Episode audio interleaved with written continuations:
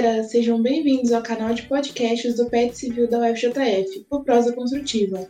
Antes de mais nada, siga a gente nas nossas redes sociais, Instagram, YouTube e LinkedIn PET Civil UFJF. Hoje é o nosso primeiro episódio da nossa segunda temporada e decidimos falar um pouco sobre o nosso programa, como funciona a nossa organização interna de núcleos e de comissões, e também falar um pouco sobre os eventos que realizamos e congressos que participamos. Eu sou a Laura e fiquem ligados aí que o episódio já vai começar. E para falar sobre esse assunto, não poderíamos deixar de chamar o nosso petiano Eduardo, que está no grupo há três anos e meio e teve a oportunidade de conviver tanto com a realidade presencial, tanto com a remota. Fala pessoal, sou o Eduardo, estou no último período da faculdade, como a Laura disse, eu estou no PET desde setembro de 2017. Boa tarde, Eduardo. Como tem sido estar no PET nesse período remoto e quais as principais diferenças que você notou em relação ao presencial? Tem sido muito diferente, Laura. Para mim, foi um período de reinvenção que o grupo todo teve, principalmente das atividades, mas de nós mesmos.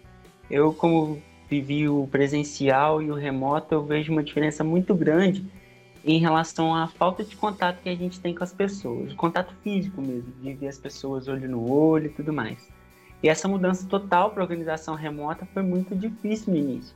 A gente caiu muito de produtividade, tivemos que reinventar mesmo todas as nossas atividades. E sem contar que depois do processo seletivo que a gente fez no ano passado, a gente começou a trabalhar com algumas pessoas que a gente nunca nem tinha visto de perto antes. Então foi algo que é muito diferente. Eu, por exemplo, nunca te vi pessoalmente e eu me sinto super íntimo de você por estar trabalhando contigo há quase um ano. Então essa foi a principal diferença mesmo, de, de perder o contato que a gente tinha é, e esse calor humano que não é mais presente nas nossas atividades. Espero que termine logo. Agora vamos falar um pouco sobre os núcleos. Você poderia descrever um pouco deles para a gente e qual foi sua experiência em cada um deles? Olha, eu entrei no PET em setembro de 2017 e quando eu entrei, eu fazia parte do núcleo de qualidade e gestão de pessoas, que era um núcleo só. E nele a gente fazia todas as atividades relacionadas à qualidade e GP. Mas como eram poucas pessoas e para muitas atividades, acabava que a gente não conseguia desenvolver nenhuma tão bem. E aí, a partir disso, a gente teve uma grande ideia de dividir esses dois núcleos e separar pessoas que vão trabalhar com a qualidade das atividades e com a gestão de pessoas em si. E aí, quando houve essa, essa, essa divisão, eu já tinha saído do qualidade do GP e tinha entrado no marketing. Foi uma experiência muito pouca que eu tive, eu fiquei um semestre só, por ser realmente o núcleo onde encontra minha, não encontra minha a zona de conforto. Né?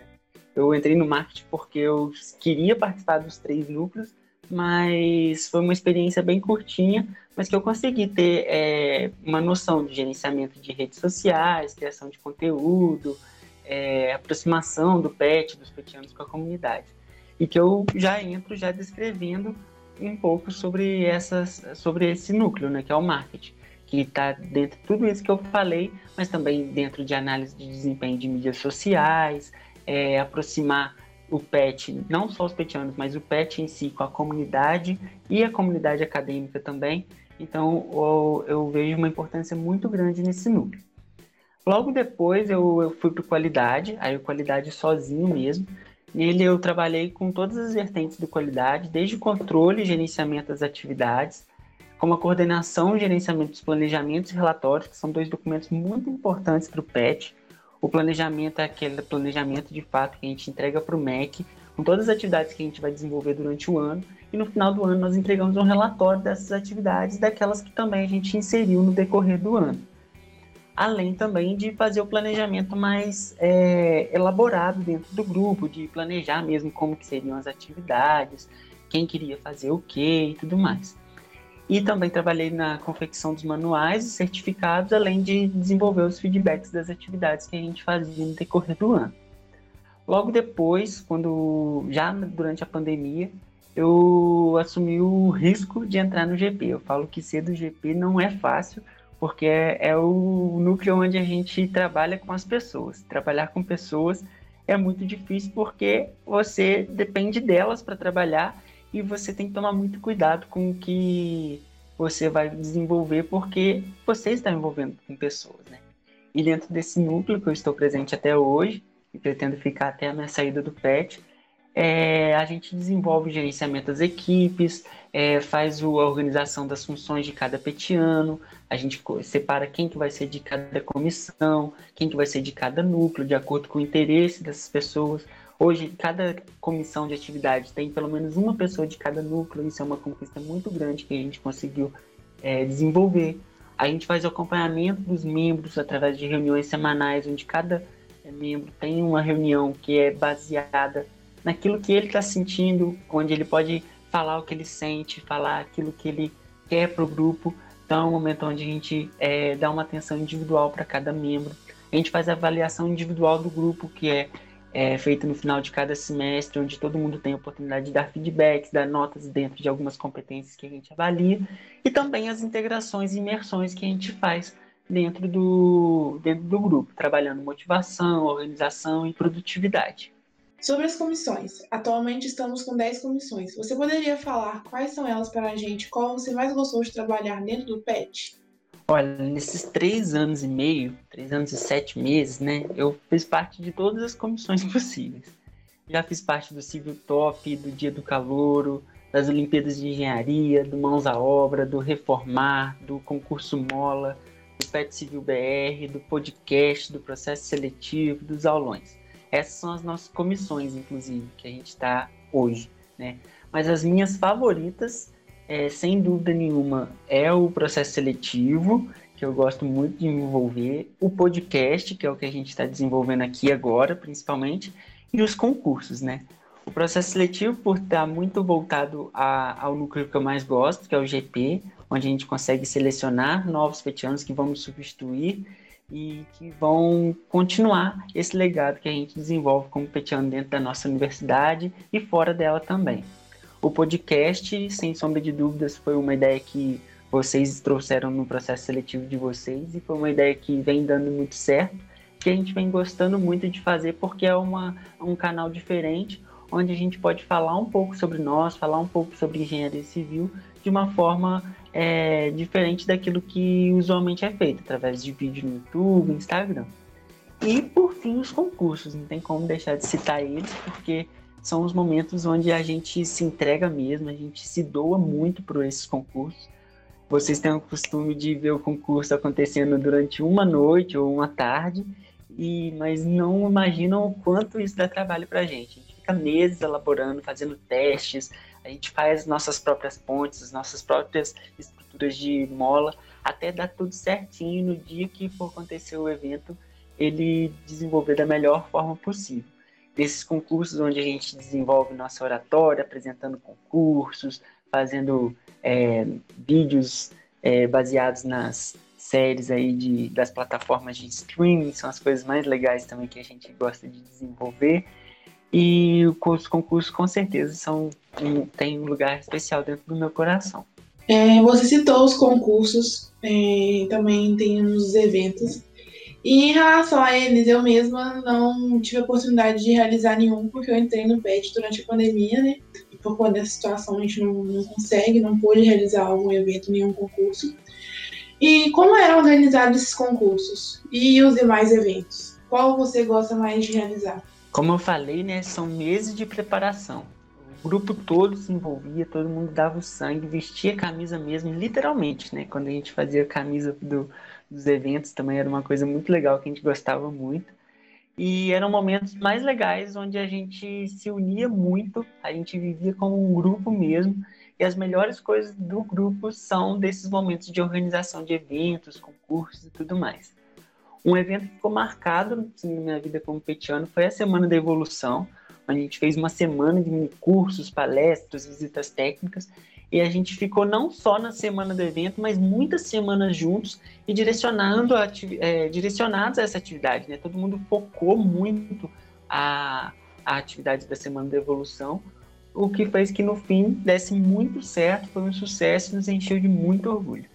E por fim, vamos falar sobre os congressos Outra atividade do PET que eu só tive oportunidade de participar remotamente. Como funcionava em períodos normais? Qual foi sua experiência com eles? Olha, não posso deixar de te comentar sobre as viagens. As viagens elas eram sensacionais. Não posso negar que andar de avião é muito bom. Inclusive, a primeira vez que eu andei de avião foi por causa do PET indo para um congresso do PET. Mas para te falar a verdade, as viagens que eu mais gostava eram, os, eram as que a gente fazia dentro dos ônibus da UFJF. Porque a gente ficava horas dentro dos ônibus, eram horas de viagem. A gente já fez uma viagem de 14 horas dentro daquele ônibus, onde a gente entrava sem conhecer ninguém praticamente, porque não era só pessoal do PET Civil, mas de todos os PETs da UF. E a gente saía com uma intimidade que parecia que a gente conhecia as pessoas há muito tempo. Lá a gente brincava de tudo, fazia, brincava de cidade dorme, brincava de baralho, conversava, é, dormia, acordava, brincava de novo e tinha muitas coisas para fazer durante essa viagem. Nos eventos em si, era muito legal e muito gratificante, porque a gente ficava imerso na temática do programa durante dias. A gente só pensava nisso, não pensava em outra coisa, a gente só queria viver aquilo. E a gente conseguia desenvolver várias melhorias, não só para o nosso PET Civil FJF, mas para todos os PETs de todos os cursos de todo o Brasil. Então é uma coisa muito gratificante participar do Sudeste PET, do AnaPet, são uma das coisas mais legais que um petiano pode ter. Até as assembleias de horas, 10, 15 horas, eram legais no presencial. Hoje em dia a gente faz isso tudo remotamente, claro, com, uma, uma, um cronograma bem mais enxuto, né? Para a gente não, não enjoar de ficar na frente do computador. Tudo a gente já faz na frente do computador. Então é, a gente faz um, um evento mais enxuto, mas sem sombra de dúvidas nenhuma.